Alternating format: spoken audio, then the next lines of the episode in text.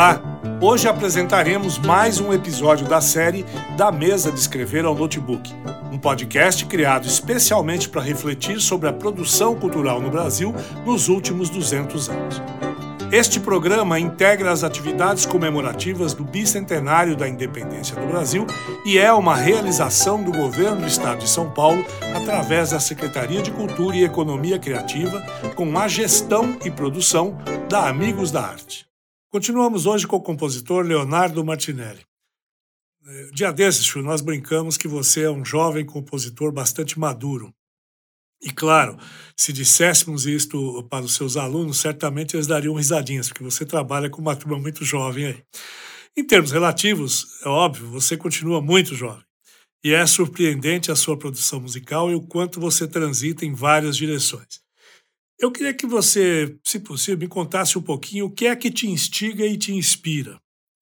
É, como é que você vê a semelhança entre o seu trabalho e o trabalho de seus pares? E mais ainda, o que te atrai é, como diálogo nas atividades criativas dos nossos compositores, do passado, compositores do presente? Com quem você mais se identifica? Como é que você vê? E podem ser compositores de fora do Brasil também, se você, né? Então, como é que você olha esse cenário da composição?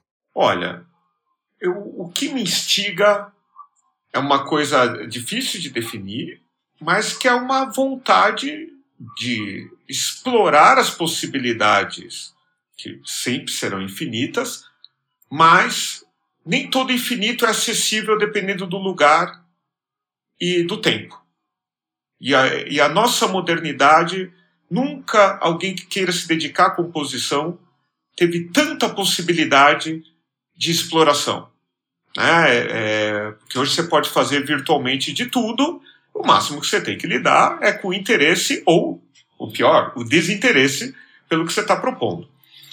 E tem me interessado muito trabalhar uma ideia de modernidade musical, ou seja, né, não necessariamente ir pelo caminho daquilo que a gente tem como linguagem musical tradicional, que é o que a gente usa na, na música do comercial, da propaganda de TV, mas que também está essa linguagem né, que a gente tá, tem no Mozart, tem no funk, que de uma forma mais técnica a gente vai chamar de sistema tonal. Né?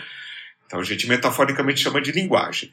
É, tem muita coisa para poder trabalhar, e, o, e esse muita coisa é há coisas que podem ser expressas que essa linguagem mais tradicional já não dá mais conta. Ela continua sendo incrível.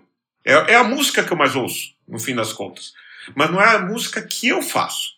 Então me instiga explorar, ver o que, que dá para tirar para além dessa fronteira.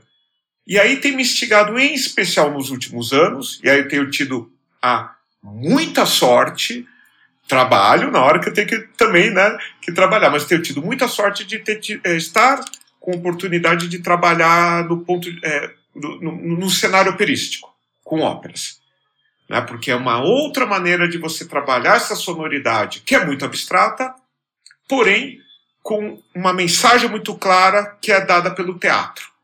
E ressignificar né, sons que eventualmente isolados numa peça de concerto, de câmara de orquestra, oh, essa barulheira, e de repente no contexto né, teatral, aquilo que sem esse teatro, sem os atores, sem o canto, seria recebido de uma outra maneira, é recebido de uma outra. E aí foi interessante lidar tanto com uma peça de caráter até mais cômico, que foi o Peru de Natal, com esse limiar da linguagem, e uma que é pauleira, porradaria do início ao fim, que é a navalha da carne a partir né, do texto do Plínio Marcos. A primeira a partir de uma ideia, né, de um mote do Mário de Andrade. Então me instiga especialmente isto né, atualmente na criação musical. Né, perceber como é, tem um mundo a ser experimentado, né, e, e, essa foi, de certa maneira, até a ponte com o meu trabalho acadêmico, né, porque eu, eu usei meu doutorado, meu mestrado para entender isto. É um processo. Né, então, as coisas que eu tenho proposto hoje em dia também vem fruto de uma reflexão que foi gestada também na, na no, nas minhas pesquisas, no meu estudo, enfim, em pós-graduação, sobretudo. Claro.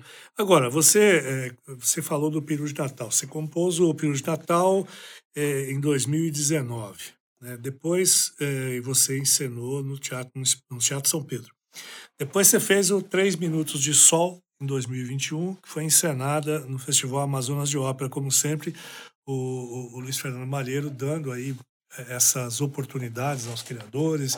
É, é um trabalho muito bonito que ele faz lá no Amazonas. Você acaba de estrear na Vale na Cara, no Teatro Municipal de São Paulo, e em agosto você canta o canto do. Você canta, não. Você ainda não está cantando. É, não estou ofendendo as pessoas desse nível. você compõe é, e vai ter a encenação do Canto do Cisne no Teatro São Pedro. É, é, claro que o Canto do Cisne não é o Canto do Cisne do compositor, não é? ele é um Canto do Cisne que é, continua sendo um ponto de partida porque a cada obra produzida você está buscando coisas novas, é assim, né? Esse é o processo. Como é que, qual é o seu ponto de partida para você definir por um libreto? Agora há pouco você falou que a, a, a, as possibilidades são tão grandes, e é verdade, inclusive do ponto de vista do libreto, né? Porque hoje o Brasil é uma festa, né? Você imagina você pode escolher de cabo a rabo, passando por todos os outros, é, é, por outras partes do corpo, que você vai encontrar soluções. E, é claro que eu não estou aqui é, fazendo nenhuma referência a ninguém do funk, né? Então, a, a questão... Que inclusive tem funk no Peru de Natal. Pois tem um, é, pois é. Então, tem um pedacinho de funk ali na ópera. Tem que ter lá os 130 BPM. Eu aprendi essa com o Luiz, com, com, o, o, o Tiago. Tiago, né? O Tiago é, é, teve falando muito, conversamos muito sobre isso. Então, qual é o seu ponto de partida? Como é que você define o que você quer fazer? É, como é que é a encomenda? Ou, ou, não existe essa encomenda? Qual é o desafio? Como é que você enxerga isso? Eu penso, olha, do que aconteceu comigo, a maioria das vezes eu atendi a oportunidades e raramente eu propus e, encampei, né, e foi realizado um projeto que do zero foi exatamente como eu pensei, pelo menos do ponto de vista da partitura. Então, o Peru de Natal, uma encomenda da né, Companhia São Paulo de Ópera, Paulo Esper, que já estava fazendo crítico a partir do, do libreto do nosso caríssimo Jorge Colli, crítico, historiador da arte. Então, era aquilo pegar o largar. E foi isto. Então, eu entrei e ali eu fui profissional. Né? Gostei muito, mas jamais teria imaginado pegar um texto do Mário de Andrade né? e vamos embora. Uh, o Três Minutos de Sol já foi um, um, um argumento meu com o libreto do João Luiz Sampaio, que é um, um jornalista, mas mais é, de, de, do setor de música clássica, mas é alguém apaixonado e conhecedor e fez um libreto que também é uma delícia, foi né, muito fácil trabalhar, porque ele né? enfim, pela experiência, ele, né, sacou o que, que eu precisava para compor. Navalha na Carne é um projeto que, se a gente parar para pensar, né, a primeira vez que ele foi pensado em 2012, ele demorou, então, estamos falando aí, né, Cinco de 10 anos. 10 anos, olha. 10 anos, né, para. E, é um pecado. E ainda né? assim, né, é foi, e foi uma coisa que também foi se construindo, né? Então, né, a orquestração, as vozes, o tipo de vozes, num primeiro momento com o Roberto Michuk, o maestro, aí depois com a diretora Fernanda Maia. Então, na verdade, a gente tem nossas ideias, eu tenho as ideias, tenho meus desejos, proponho, a maioria das vezes não é exatamente, mas aí, Kleber, eu te falo, e tudo bem. E, na verdade, eu aprendi a entender que legal porque é, é bom também ser um processo dialético, de troca, de dar e tomar. Então, né, na própria montagem do, do, do Peru, o Vrona queria alguma coisa em cena e eu não dei aquilo para música. E aí eu trabalhei, mudei a partitura, né? né? Teve ocasiões que eu passei a madrugada para no ensaio do dia seguinte a gente ter a música adequada. O que é. parece. Isso é um processo muito legal. E, e, o que lembra também é o início da história da ópera, né? Que os compositores ligavam à noite para entregar a abertura é, para o dia seguinte, né? Os copistas Por, ali virando porque, a noite juntos. Porque a coisa é viva, né? Porque acho que o que, que aconteceu? E olha, e acho que eu vou talvez até a petulância, talvez a arrogância de falar que é assim. Como a gente cristalizou o dia a dia do teatro lírico em títulos históricos, com aquela partitura você não mexe mais.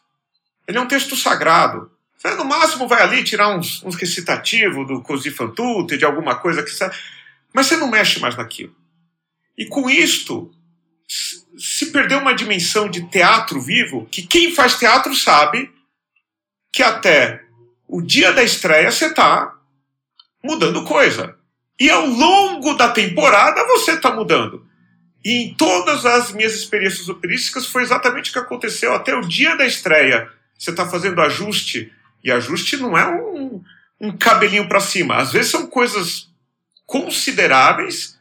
E o espetáculo de estreia e o espetáculo final tem duas músicas diferentes. Muito bem. Te agradeço muito, Leonardo. Acho que a gente tem aí é, outros podcasts a fazer e, e certamente é, o ponto de partida pode ser você mesmo. um grande Caríssimo, abraço. Muito obrigado pelo papo. Um abraço para todas as suas ouvintes e seus ouvintes. Muito obrigado. Estamos lá. Os episódios do podcast Da Mesa de Escrever ao Notebook são escritos, dirigidos e narrados por Kleber Papa com a presença de convidados.